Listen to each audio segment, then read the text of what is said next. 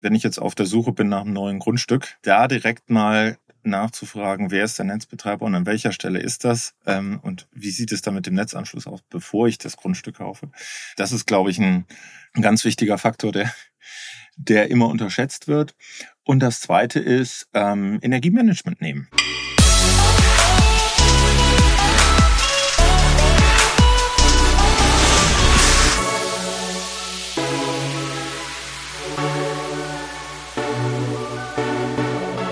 Es ist Montag, euch steckt bestimmt noch ein kleines bisschen das Wochenende in den Gliedern. Und deswegen möchte ich euch mit ein bisschen Energie in die Woche schicken, denn heute haben wir den CTO von Eon One bei uns zu Gast. Äh, Eon One ist erst vor einem guten Jahr gestartet und kümmert sich um die Digitalisierung des Netzes, digitale Produkte, junge Startups für das Thema Strom, Energie von E.ON. Wir sprechen da mit dem CTO Stefan Huppertz und äh, ja, das Stromnetz ist ein Buch mit sieben Siegeln für mich. Ähm, Stefan erklärt uns, dass es teilweise 100 Jahre alte Leitungen gibt, dass viele lokale Stationen 40, 50 Jahre alt sind und da in der Digitalisierung dafür zu sorgen, dass das Ist-Netz mit den zukünftigen Anforderungen klarkommt, ist eine große Aufgabe. Es gibt tolle Ideen, die die Kollegen dort umsetzen. Und äh, ja, ich finde ein paar sehr spannende Fakten über Strom und die Energiewende sind rausgekommen. Ich wünsche euch viel Spaß mit dem Gespräch. Ich freue mich, dass ihr reinhört bei Digitale Vorreiter in dein Podcast zur Digitalisierung von Vodafone Business. Und jetzt viel Spaß mit dem Gespräch. Herzlich willkommen, der CTO von E&One, One, Stefan Huppertz bei uns im Gespräch. Hallo Stefan, schön, dass du bei uns bist. Hallo Christoph, freut mich bei euch zu sein. Kleine Warmmachfrage. Welchen Beitrag hast du heute schon zur Energiewende geleistet? Ich bin mit dem Elektroauto gefahren. Ja. Ist ein kleiner Beitrag. Wir haben heute die Ausweitung unserer Smart Grid Software diskutiert. Darüber werde ich auf jeden Fall gleich noch mit dir sprechen. Wie viele Ladepunkte brauchen wir denn für noch mehr Autos und fliegt uns bald das gesamte Strom-Backbone um die Ohren eigentlich, so wie ich es immer im Internet lese, bei jeder E-Auto- und E-Mobilität-News. Also das ist bestimmt ein spannendes Thema. Erklär uns einmal bitte kurz, was E.ON One macht und was man als CTO von E.ON One macht, bitte. Sehr gerne.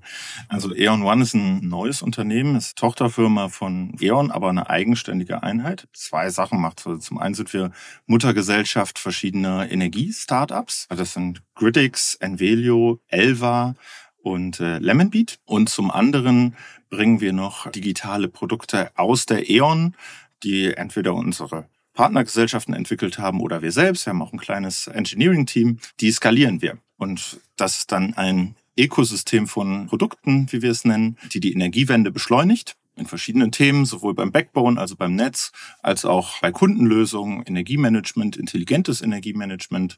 Darum dreht sich alles. Das macht E.ON One.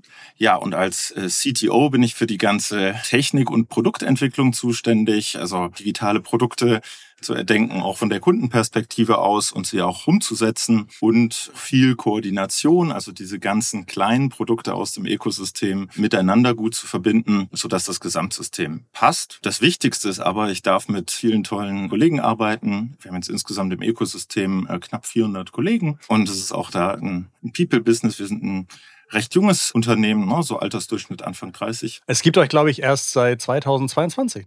Genau, wir hatten jetzt unseren ersten Geburtstag, ja. haben noch viel Ramp-up, viel Onboarding von neuen Kollegen. Genau, das ist der spannendste Teil. Da waren zwei Themen drin, auf die ich gerne nochmal nachhaken möchte. Zum einen die tollen Startups, die anscheinend schon nach einem Jahr zu euch gehören. Keins der Startups hat einen Firmennamen, bei dem ich vom Firmennamen schon verstehe, was sie machen. Insofern muss man da nochmal im Einzelnen eingehen. Aber nochmal einen Schritt vorher zurück. Strom kommt bei mir aus der Steckdose, aber wahrscheinlich kann man das Ganze in große Komponenten unterteilen. Du hattest eben schon gesagt, ja, es gibt irgendwie das Thema Netzausbau, es gibt irgendwie das Thema Kundenlösung. Kann man von der Herstellung des Stroms bis er abgerechnet und verbraucht wurde, kann man das so in vier oder fünf große Business-Themen unterteilen? Traditionell gibt es Stromerzeugung, ne, traditionell von Kraftwerken, zentral gemacht, dann Transport durch die Stromnetze in mehr auf der Hochspannungsebene und dann den Vertrieb an die Endkunden und die Abrechnung der Endkunden. Das ist die klassische Wertschöpfungskette der Energie und die hat sich jetzt über die letzten Jahre verändert sie sich immer mehr. Nämlich Strom wird immer mehr dezentral erzeugt, sei es durch Windparks, sei es durch PV-Anlagen und dann auch dezentral transportiert und konsumiert. Das heißt, auch bei den Netzen sind immer weniger die großen Hochspannungsübertragungsnetze wichtig, sondern die kleinen Netze, die sogenannten Verteilnetze. Und in denen werden von all den Erneuerbaren in den nächsten Jahren 90 Prozent angeschlossen. In dem Bereich gibt es deswegen ganz neue Herausforderungen und Chancen. Man muss Strom dann auch nicht mehr durch ganz Deutschland oder durch ganz Europa transportieren, sondern je mehr Strom lokal verbraucht werden kann, idealerweise sogar in meinem Haus, den ich selbst erzeuge, mit dem ich dann mein Elektroauto aufladen kann oder den ich dann speichere für einen späteren Verbrauch. Ne? Dann aber auch auf einer Quartiersebene, also in meinem Stadtviertel, wird immer mehr lokal erzeugt und direkt verbraucht. Und erst dann, wenn ich auf der Ebene nicht genug Strom habe oder einen Überschussstrom, erst dann muss man eigentlich in die höheren Spannungsebenen kommen. Dieser Wechsel, ja, der ist eine, eine große Transformation für die gesamte Energiewirtschaft. Und da stecken wir gerade mittendrin. Das hat sich die letzten ja, die letzten zwei Jahre auch nochmal massiv beschleunigt. Ihr seid für die B2B-Kunden Ansprechpartner. Sind eure Kunden hauptsächlich Stromabnehmer oder sagst du, nee, ja, mindestens die Hälfte sind auch selber Produzenten und gerade deshalb brauchen sie diese Zusammenarbeit, weil sie Lösungen brauchen, was sie mit dem produzierten Strom so alles machen. Unsere Kunden sind, wie du richtig sagst, Unternehmen, Energieunternehmen, zum Beispiel Verteilnetzbetreiber, ne, die jetzt durch dieses äh, veränderte Spiel, was ich eben gesagt habe, vor ganz neuen Herausforderungen stehen. Und da hilft die Digitalisierung massiv, diese Veränderungen zu beschleunigen. Wie viele Verteilnetzbetreiber gibt es in Deutschland? Eher 30 oder eher 300? Tatsächlich sogar über 900 von teilweise ganz großen, wie zum Beispiel eine Westnetz ist einer der, der, ist der größte in Deutschland. Das sind so ganz kleinen von vielen Kommunen, die ihre eigenen Stadtwerke haben, zu denen dann ein eigener Netzbetreiber gehört. Und da ist Deutschland sehr, sehr kleinteilig. Genau. Das heißt, denen gehören zum Beispiel die Leitungen, die dann von irgendeiner Umspannungsgeschichte bis zu den Haushalten gehen? So eine, ist das so eine Art letzte Meile? Kann ich mir das so vorstellen? Das ist ein guter Vergleich. Das ist, wenn man so will, sind die Übertragungsnetze die Autobahnen und die Verteilnetze die Landstraßen. Das heißt, wenn mein Strom von 500 Kilometer entfernt kommt, dann kann das sein, dass ich trotzdem einen großen Teil des Preises an mein lokales Betreibernetzwerk zahlen muss wahrscheinlich, oder? Richtig, man zahlt Netzentgelte. Da gibt es Komponenten für den lokalen Verteilnetzbetreiber als auch für den Übertragungsnetzbetreiber, ja. Du hast gesagt, wahnsinniger Shift dahin, dass lokal produziert und dann im besten Fall auch lokal verbraucht wird. Was sind da so typische Produkte, die in den letzten Jahren eine große Relevanz bekommen oder wo man jetzt sieht, oh ja, äh, das braucht man und das haben wir vor zehn Jahren so nicht gebraucht? Ich will das einmal am Zuwachs der Erneuerbaren sagen und auch von Wärmepumpen oder jetzt E-Autos. Ne? Das sind alles dezentrale Energiequellen und Verbraucher, von denen jetzt viel mehr dazukommen. Und einmal für die Netzbetreiber hat das die Herausforderung, die ans Netz anzuschließen. Da bekomme ich jetzt viel mehr Anfragen. Für jede Anfrage, die muss bearbeitet werden, rechnet dann ein Netzplaner zum Beispiel, schaut sich das an. Okay, habe ich genug Kapazität im Netz für, ähm, für Christophs PV-Anlage oder nicht. Das ist ein Prozess, der teilweise komplex sein kann, der im Schnitt zwei Stunden dauert, wenn er manuell gemacht wird.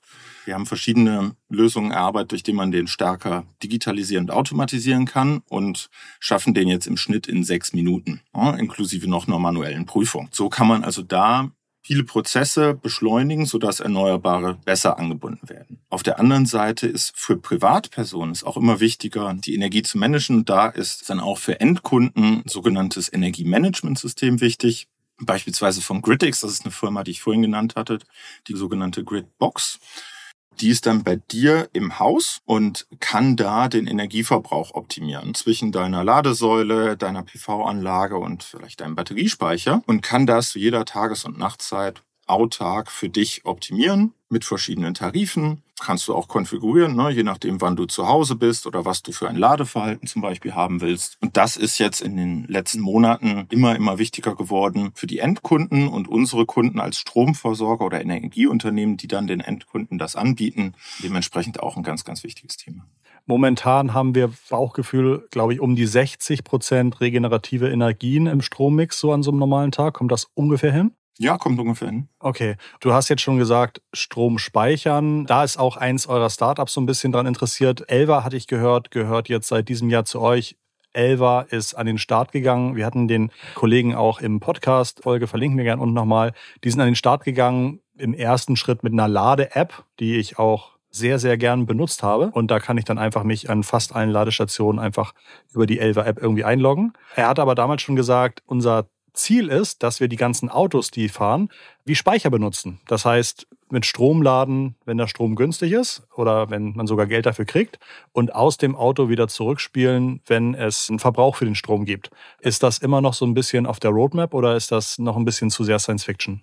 Super Thema. Tatsächlich ist das auch inzwischen in ersten Anwendungsfällen schon Realität. Tatsächlich ist das Potenzial sehr groß, weil das Auto steht zu 90 Prozent der Zeit und hat große Batterien. Ne? Also wenn du jetzt mal so, zum Beispiel so ein Tesla nimmst, Modell 3 hat so 80 bis 90 Kilowattstunden Speicher, was schon sehr erheblich ist. Es gibt erste Anwendungsfälle, zum Beispiel in Parkhäusern, wo das nutzen. Bei uns in der Firma, da hatten wir jetzt 60 Ladestationen am Standort und wollten die ausbauen, weil ne, immer mehr Kollegen Elektroautos fahren. Und dann wollten wir die erhöhen auf 120. Das gab ein Problem, weil der bisherige Netzanschluss hätte dann an die Grenze gekommen, hätte also ausgeweitet werden müssen. Und da haben wir dann mit, das Prinzip nennt sich dynamisches Lastmanagement, die Autos gesteuert, sodass wenn du morgens acht bis neun Uhr ankommst, du nicht mit voller Kapazität lädst, sondern etwas reduziert aber so schnell, dass wenn du nachmittags oder abends fährst, das Auto voll ist. Und dadurch kann man die Last für das Netz entsprechend reduzieren. Also für Parkhäuser ist das schon Realität. Und es arbeiten jetzt immer mehr an unseren Firmen dran, aber auch Automobilhersteller zum Beispiel, ne, die Voraussetzungen zu schaffen, die technischen Voraussetzungen, das an verschiedenen Stellen zu machen. Ich war auch elektrisch, habe mir natürlich Gedanken gemacht, weil ich überall gelesen habe, das wird alles nicht passen, es gibt nicht genug Strom, es gibt nicht genug Leitungen, es kann gar nicht gehen. Gibt es dazu ein Update? Was sagt ihr als E.ON dazu, wo es vielleicht Herausforderungen gibt, bei denen man noch keine Lösung gefunden hat? Oder seid ihr auf einem guten Weg, dass ihr sagt, so ja, es ist zwar Arbeit, aber es ist alles machbar, dass das E-Autofahren auch gut und zuverlässig funktioniert? Ich kann jetzt nur für Eon One sprechen. Das heißt also ne, äh, die digitale Seite und wo wir da Themen sehen. Also ein ganz wesentliches Thema, was wir sehen, ist die Frage der richtigen Standorte für Ladesäulen, für öffentliches Laden. Da gibt es viele gute Standorte, die in der ersten Welle genutzt wurden. So, und jetzt ist es immer herausfordernder, neue Standorte zu finden. Zum Beispiel für größere Ladeparkbetreiber, ChargePoint Operator oder auch für Kommunen, die öffentliches Laden anbieten. Die haben häufig, ist ganz berühmt, so die Bürgermeister-Ladesäule. Ja, das wäre immer die erste Ladesäule in einem Ort gewesen. Da ist klar, die steht am Rathaus. Aber die stehen dann zum Beispiel vor der Frage, wo sollen wir denn jetzt am besten weitere Ladesäulen aufstellen?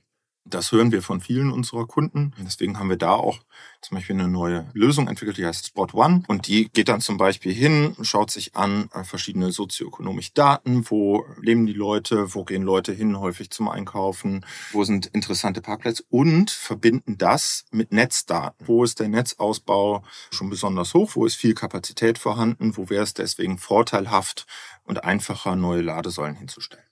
Und das ist ein ein sehr wesentliches Thema, ne? weil wenn wir jetzt immer mehr Elektroautos bekommen, brauchen wir immer mehr Ladepunkte und das intelligent zu managen, das ist gerade eine, eine wichtige Aufgabe. Das ist also, was Spot One macht. Du hattest vorhin noch andere genannt. Lemonbeat war mir im Kopf geblieben. Was macht Lemonbeat? Lemonbeat ist ein IoT-Startup, also Internet of Things-Technologien, die im Wesentlichen zwei Produkte machen. Das eine ist für den Netzbereich eine Nachrüstlösung für Ortsnetzstationen. Ortsnetzstationen, musst du dir vorstellen, sind die Kästen, die an verschiedenen Straßen stehen, so drei bis vier Meter lang, anderthalb Meter hoch.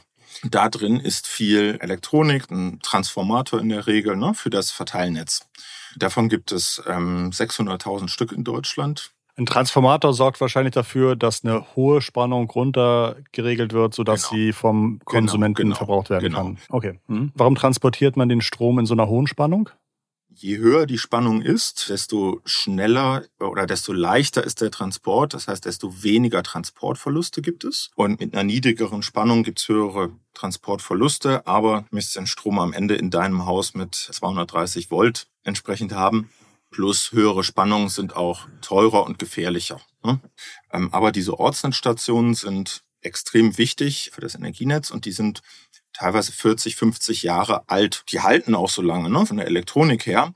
Aber da fehlt bislang Intelligenz. Und was bedeutet Intelligenz da? Intelligenz bedeutet, dass man doch die Werte auch digital erfasst. Das heißt, dass man weiß, wie viel Spannung liegt da gerade äh, an, ne? wie ist die, wie viel Strom fließt durch an den verschiedenen Stellen.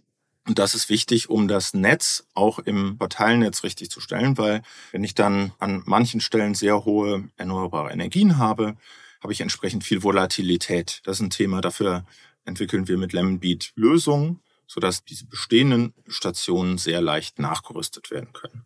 Mhm. Aber wir haben noch gar nicht über Wärme gesprochen. Ne? Und viele reden jetzt gerade über, äh, ist ja auch ein wichtiges Thema bei der Energiewende. Letztes Jahr hatten wir ne, gerade das große Thema Gas einzusparen. Auch für dieses Jahr nicht ganz unwichtig, ist ein bisschen aus der öffentlichen Diskussion verschwunden. Ne? Aber Gas, Fernwärme oder Öl einzusparen ist ganz wichtig. Und da haben wir eine Lösung entwickelt, intelligente Heizungssteuerung, mit der wir den Verbrauch auch in Mehrfamilienhäusern um 20 bis 30 Prozent reduzieren können, indem du an den Heizungskessel drangehst, da an den Temperaturfühler und dann zum Beispiel die Tages- und Nachtabsenkung intelligent steuerst, weil nachts musst du nicht so viel heizen wie tagsüber. Ne? Und das kann man auch bei alten Kessellagen ähm, optimieren. Und das ist ein Thema, das haben wir gerade mit, mit vielen Wohnungsunternehmen diskutieren wir das. Wie können wir das nutzen, um für den nächsten Winter Energie zu sparen?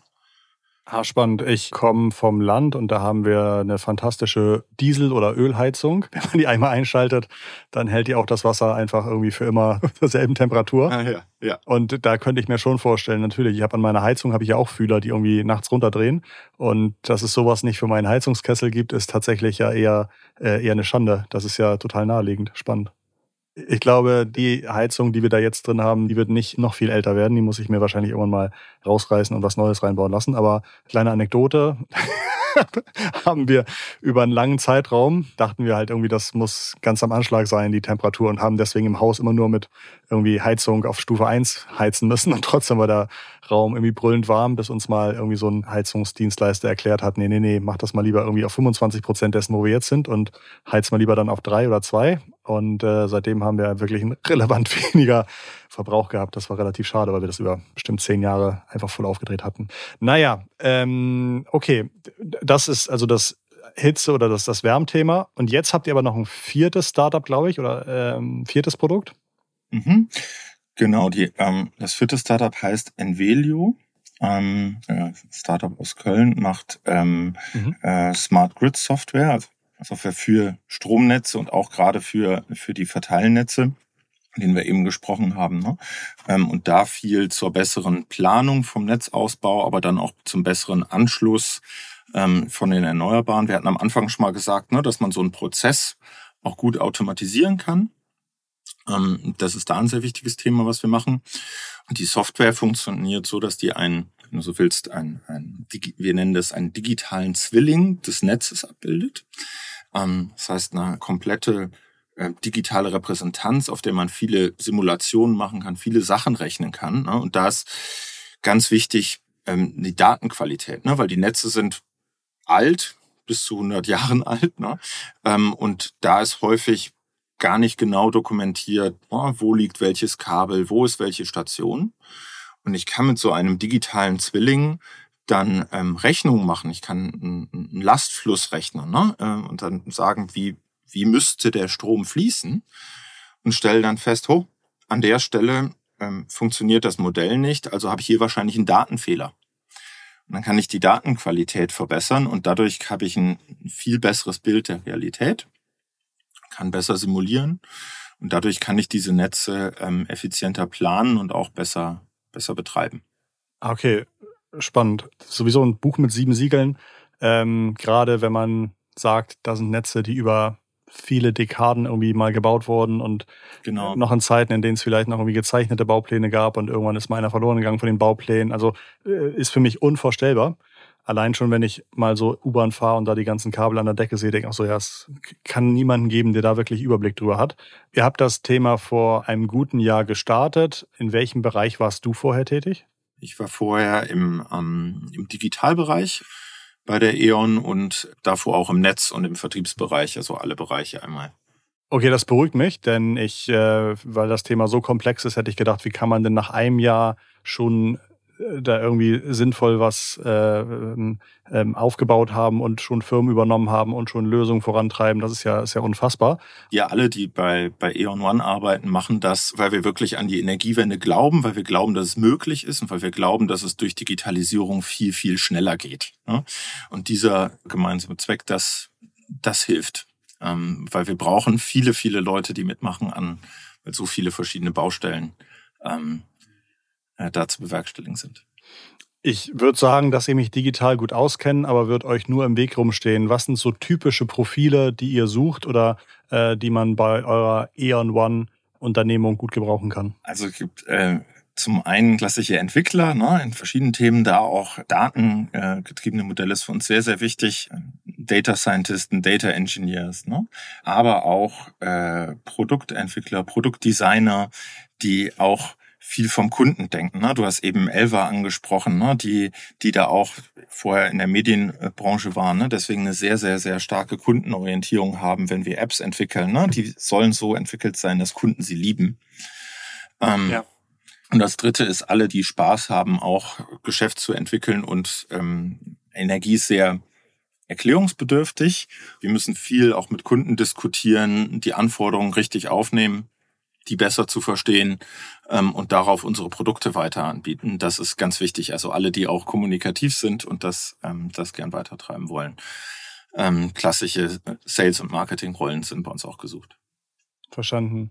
Was steht in diesem Jahr oder nächster Zeit für dich noch im Rollout auf dem Kalender oder was ist ein Produkt oder ein Feature, auf das du dich gerade vorbereitest oder dich vielleicht sogar freust? Wir hatten gerade ähm, äh, jetzt vor kurzem ein Go-Live von einem äh, Produkt für den Netzanschluss in, in Bayern, über das, äh, das dann im, im ersten Monat allein schon 10.000 Netzanschlussanfragen gelaufen sind. Und das ist schon toll, das zu sehen. Ne? Und dann die Zahl der, ähm, der Themen und Anfragen und hinter jeder ne, steckt eine Solaranlage. Und das ist, das ist toll, das zu sehen. Das ist toll, den Impact zu sehen und dann zu sehen, wie die, wie das ähm, schneller gemacht werden kann. Und das Zweite ist, wir ähm, entwickeln auch für die für diese Verteilnetze, für Niederspannungsnetze gerade Software, die es ermöglicht, in Echtzeit äh, zu beobachten und auch zu steuern. Also das, was auf der Hochspannebene äh, passiert ist, das, äh, das gibt es bislang noch gar nicht in dem Bereich. Ähm, und das machen wir jetzt, haben da jetzt die ersten Releases gerade draus und in dem Bereich die Weiterentwicklung, die ist super spannend. Ähm, und das Letzte, da du dich ja auch sehr, sehr für E-Mobility interessierst, äh, das Thema bidirektionales Laden ähm, wird da immer stärker. Also das heißt, den Strom ähm, auch aus dem Auto ne, zu, entladen, dann für den Konsum. Da kommen jetzt immer mehr Hersteller, wir haben jetzt eine große Partnerschaft mit BMW zum Beispiel auch auch angekündigt, wo wir das für immer mehr Modelle machen und, äh, und das ausweiten, das ist auch ein ganz, ähm, ein ganz wichtiges Thema. Und na, das entwickelt sich auch. Ähm, die Zeit ist nicht mehr so die von den großen Releases, sondern die stetige Weiterentwicklung und ganz viele Themen sind da, sind dann da im, im Detail. Und das freut mich sehr, dass wir da auch stärker entwickeln. Schön. Und das ist ja, äh, kann ja schon ein riesiger Hebel sein. Also wenn ich mir jetzt eine fünf Kilowattstunden oder 10 Kilowattstunden Batterie zu Hause hinstelle, kostet die ja easy einen hohen vierstelligen Betrag. Und in meinem E-Auto habe ich das vier, fünf, sechsfache schon einfach fest eingebaut. Also kann ich mir toll vorstellen, dass es da, wenn es eine Lösung oder na, dass eine gute Lösung da wirklich einen relevanten Impact haben kann auf die Art und Weise, wie man äh, am Standort lokal irgendwie Strom verbraucht oder auch neuen Strom reinbraucht. Das ist echt wirklich spannend. Du hattest eben schon eine Sache erzählt, die ich interessant fand, nämlich man nimmt den Strom einfach so für gegeben hin und sobald mal eine Viertelstunde Strom weg ist, dann ähm, spricht man da drei Tage drüber und sagt, das ist Entwicklungsland Bananenrepublik. Äh, ich glaube, in meinem Leben hatte ich echt wenige wenige Tage ohne Strom hier in Deutschland. Insofern ist das ja eine Hochverfügbarkeit von 99, eine Menge neun hinterher. Gibt es noch etwas oder gibt es irgendwelche Tipps oder Tricks oder wo du sagst, Mensch, wenn, wenn so ein Unternehmen das wüsste, würden die vielleicht auch nochmal Entscheidungen ganz anders machen oder sowas. Fällt dir da noch eine Sache ein, ähm, die, ich, die ich bedenken soll? Nicht nur, dass das Strom halt viel Arbeit ist, sondern vielleicht noch was anderes? Also da ist äh, Augen auf bei der Standortwahl. Gerade Unternehmen, die verschiedenes ja, machen. Ähm, und wenn ich jetzt auf der Suche bin nach einem neuen Grundstück, da direkt mal nachzufragen, wer ist der Netzbetreiber und an welcher Stelle ist das ähm, und wie sieht es da mit dem Netzanschluss aus, bevor ich das Grundstück kaufe. Das ist, glaube ich, ein, ein ganz wichtiger Faktor, der, der immer unterschätzt wird. Und das Zweite ist ja. ähm, Energiemanagement nehmen. Ne? Also das alles, was wir eben gesagt haben für den Privathaushalt, das kannst du als Unternehmen erst recht machen. Ähm, und da ähm, kannst du enorm viel, äh, enorm viel sparen. Und auch da mit einer Lösung wie der Gridbox von Gridix dann auch viel aktiver deinen Strom nutzen. Ist auch für viele, viele, viele Unternehmen fragen uns, ne, wie, wie sie das besser gestalten können, weil mhm. sie stärker auch an der Energiewende mitmachen wollen und äh, Parkplätze für ihre Mitarbeiter bringen wollen, ähm, auch äh, PV-Anlagen ja. aufs Gebäude bringen wollen. Aber darauf kommen sie, aber das noch intelligent miteinander zu verbinden, das ist der nächste Schritt und das wird manchmal vergessen. Und das sind auch Lösungen, die nicht nur für produzierendes Gewerbe relevant sind mit hohem Stromverbrauch, also nicht nur für die Hamburger Arubis-Werke, sondern tatsächlich, äh, wenn ich jetzt irgendwie ein paar Dutzend oder ein paar hundert Mitarbeitende im Büro habe, kann ich mir auch schon über solche Themen Gedanken machen. Auch wenn ich sage, so wie ja, ich habe halt nur tagsüber Strom, wenn die Computer an sind, äh, gibt es trotzdem Ideen, ne? Absolut. Ähm, Einzelhandel, äh, wichtiger Teil, ne? die ja auch viele äh, zum Beispiel mit Kühlgeräten haben, die man auch äh, entsprechend intelligent einbinden kann, bis hin zu Apotheken ähm, oder ansonsten Filialbetrieben, ne? wo man viel Strom oder Gas einsparen kann oder intelligenter nutzen kann. Die Klimaanlage, die Wärmepumpe ein bisschen intelligenter steuern. Ne? Da helfen ja. zwei, drei Grad zur richtigen Zeit, wie bei dir auch eben im Beispiel. Ne? Ja, ja, Wenn man das richtig ansteuert, da kann man eine Menge machen. Und äh, die allererneuerbarste Energie ist natürlich die, die gar nicht genutzt wird. Ne? Das ist ein sehr philosophisches Schlusswort, finde ich sehr gut. Dank dir. Da waren für mich ein paar gute Ansätze dabei. Ich habe ein bisschen mehr über Strom, über E.ON One, über eure Produkte verstanden. Ich hoffe, dass sozusagen auch das zweite, dritte, vierte, fünfte Jahr bei euch erfolgreich verlaufen wird. Und ich hoffe, dass ich auch auf eurer Webseite in Zukunft dann immer mehr auch sehen kann, was für Lösungen da angeboten werden, was ich ausprobieren kann. Ähm, ich glaube, obwohl es ein Riesenthema ist, ähm, ist es, glaube ich, für den Endkunden und selbst auch den B2B-Abnehmenden nicht immer einfach zu verstehen, welche Möglichkeiten es gibt. Ne? Genau wie du gesagt hast, man baut jetzt PV und Ladepunkte, aber vergisst das Ganze smart zu vernetzen. Kann ich mir gut vorstellen, dass es da noch viel Grundaufklärung gibt, die äh, mindestens genauso wichtig ist wie vorne der Ausbau von neuen Windrädern und, und Solarparks. Toll. Dank dir, Stefan. Sehr gerne, gut zusammengefasst und äh, ja, bei all dem gibt's äh, gibt's viel zu tun, aber es ist toll, ne, wenn du, wenn man auch wirklich den den Mehrwert sieht von Digitalisierung und da ja. äh, hautnah dann sieht, wie wie die Sachen schneller und einfacher für alle werden. Ähm, und deswegen bin ich äh, vollkommen davon überzeugt, dass wir das auch, dass wir das schaffen können und ähm, deswegen vielen Dank, dass ich auch heute hier sein durfte. Jetzt nach dem Gespräch bin ich noch überzeugter, dass wir es schaffen als vorher. Insofern auch vielen Dank, dass du hier warst. Lieben Dank, auch im Namen von unserer Zuhörerinnen und Zuhörern. Und äh, liebe Grüße zu dir. Äh, in Köln sitzt du, ne? Genau. Okay, perfekt. In Köln sitzt du. Äh, viele Grüße nach Köln. Und ich würde sagen, euch zu Hause, liebe Grüße ins Ohr. Die nächste Folge kommt wieder nächsten Montag raus. Ich freue mich wie immer, dass ihr heute dabei wart, dass ihr nächste Woche wieder dabei sein werdet. Und würde sagen, mit ganz lieben digitalen Grüßen verabschieden sich der Stefan. Und der Christoph. Macht's gut. Tschüss.